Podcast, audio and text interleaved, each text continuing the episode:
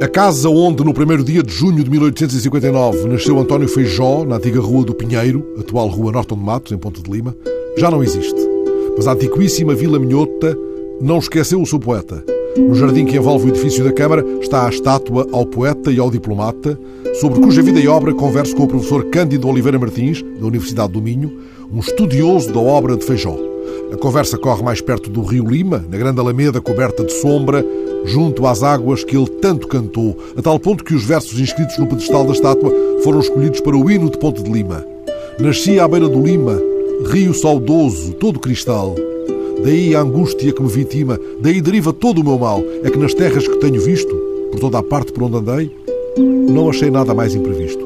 Terra mais linda, nunca encontrei. São águas claras sempre cantando, verdes colinas, alvores de areia, brancas ermidas, fontes chorando na tremolina da lua cheia.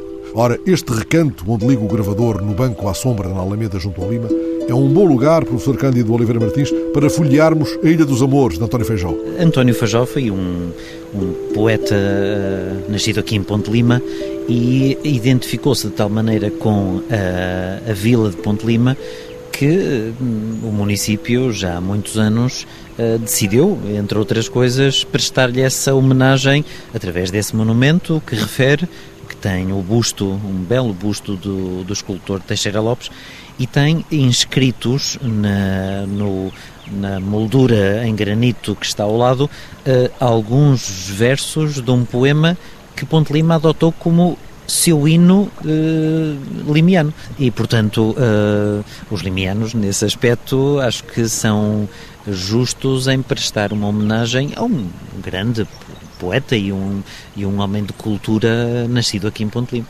E uma das figuras centrais da, da vida de Ponte Lima.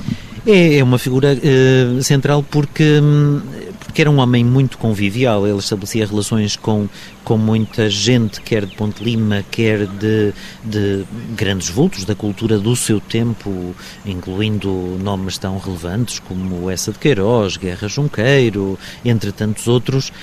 E essas coisas não podem ser indiferentes para um meio cultural como, como Ponte Lima. Quase todos esses amigos de Feijó, desde essa de Queiroz a Guerra Junqueiro, Dantero, Luís Magalhães, deram testemunho da sua importância como poeta. Exatamente. Eh, nós temos até testemunhos, alguns deles eh, conhecidos, em cartas, por exemplo, trocadas com vários escritores, eh, desde Antero de Quental até, até amigos íntimos como Luís de Magalhães, e em vários desses testemunhos encontramos provas de que apreciavam Uh, António Fajó como poeta, como, como escritor, uh, além de poeta, ele também fez outros trabalhos, também traduziu, também, e portanto era de facto admirado. Ora, podemos ir ao Museu Soares dos Reis, no Porto, ver o retrato dele pintado por Columbano. E aqui em Ponte de Lima, onde poderemos ver as marcas da sua passagem, os lugares que mais atraíram o seu olhar.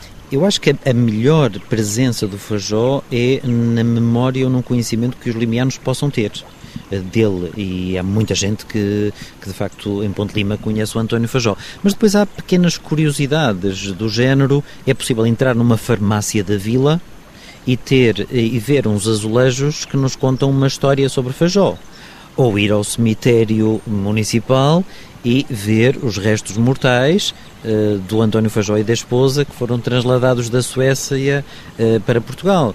Ou, para quem conhece minimamente António Fajó, é muito difícil, por exemplo, estarmos a admirar a paisagem, uh, por exemplo, do Rio, que influenciou tanto António Fajó, e não lembrar do poeta, quer dizer. E nem precisamos de abandonar a Ilha dos Amores. Se continuarmos a folhear estes seus versos publicados em 1887, lá está a referência aos domingos tristes e frios em terra alheia e a lembrança de como o rio se espreguiça entre os salgueiros no seu lençol de areia aveludada e fria. São versos de uma acentuada nostalgia. O Fajó, ao estar ausente de Ponte Lima e mantendo cá a família, pais, irmão, etc., Fajó uh, sempre sentiu um apego profundo a Ponte Lima, uh, de tal maneira que uh, sempre que podia, e quando esteve fora de Portugal, ele fazia viagens, aproveitava o tempo de férias para vir cá a Ponte Lima, para matar saudades, e quando estava ausente, de facto, as cartas dele testemunham muito bem essa verdadeira fome que ele sentia de Ponte Lima, dos amigos, da, da, gastronomia, do convívio, porque ele era de facto uma personalidade muito, muito convivial e sentia falta de tudo isso.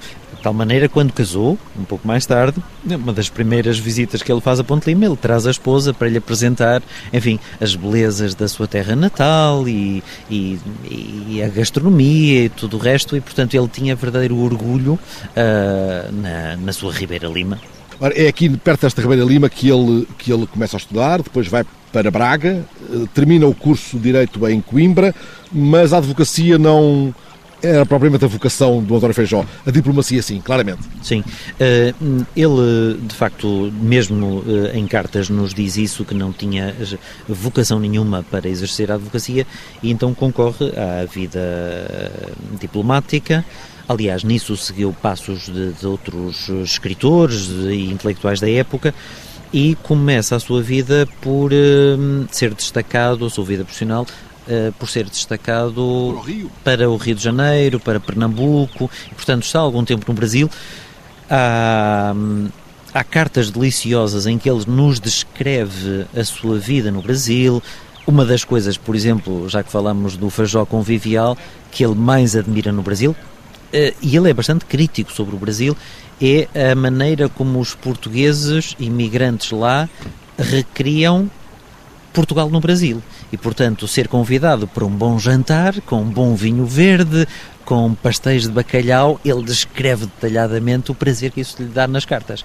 Mas ele não está muito tempo no Brasil. E, ao fim de algum tempo, ele de facto eh, é colocado em, em Estocolmo e é aí que ele vai passar um, um terço da sua vida, 20 e muitos anos. Ele chega a ser cônsul-geral e vai subindo sempre na hierarquia. Sim, exatamente. Uh, do ponto de vista profissional, ele, uh, o seu trabalho como diplomata foi apreciado. Uh, e isso, isso também revela um homem competente na sua função, mas ainda bem que esses trabalhos não o afastaram da especial vocação que ele tinha para escrever poesia e continuar a corresponder-se com, com, com amigos, com, com outros escritores, uh, e é esse testemunho que nós hoje temos. E se não fosse a diplomacia, ele não teria conhecido Maria Carmen Mercedes, a filha de pai sueco e meia equatoriana, com quem casou em 1900 e que nesse mesmo ano trouxe a Ponte de Lima. Mais nova que António Fajó, uh, foi uma relação uh, muito afetuosa, tiveram filhos, e, e, de facto dava para sentir, pelo testemunho que nós hoje também temos em cartas e outra informação, que foi uma relação uh, forte. forte. mas que nunca, nunca uh, o, o, impediu, nunca o preencheu o vazio que ele sentia do norte de Portugal e, nomeadamente, da Ponte Lima. De tal maneira, há uma pequena história que se conta, uh, que ele próprio conta, que ele tinha-lhe contado à, esposa que aqui em Ponte Lima havia uma tradição de mandar tocar os sinos da igreja da Lapa sempre que uma grávida estava a dar à luz. E quando a esposa está para dar à luz em Estocolmo, num dia terrível de, de inverno, ela pede-lhe ansiosamente para ele uh, telegrafar para Ponte Lima e para mandar tocar os sinos da Igreja da Lapa, porque isso significava que as mulheres aqui da, da zona de Ponte Lima, ao ouvirem esse apelo do sino, uh, rezavam pela parturiente. E o António Fajó sabia que, que era quase impossível uh, cumprir esse desejo da esposa, mas não lhe o disse. Uh, e, e, apenas referiu à esposa que iria cumprir esse desejo e que iria uh, mandar um telegrama para Ponte Lima e a esposa sentiu-se perfeitamente agradecida.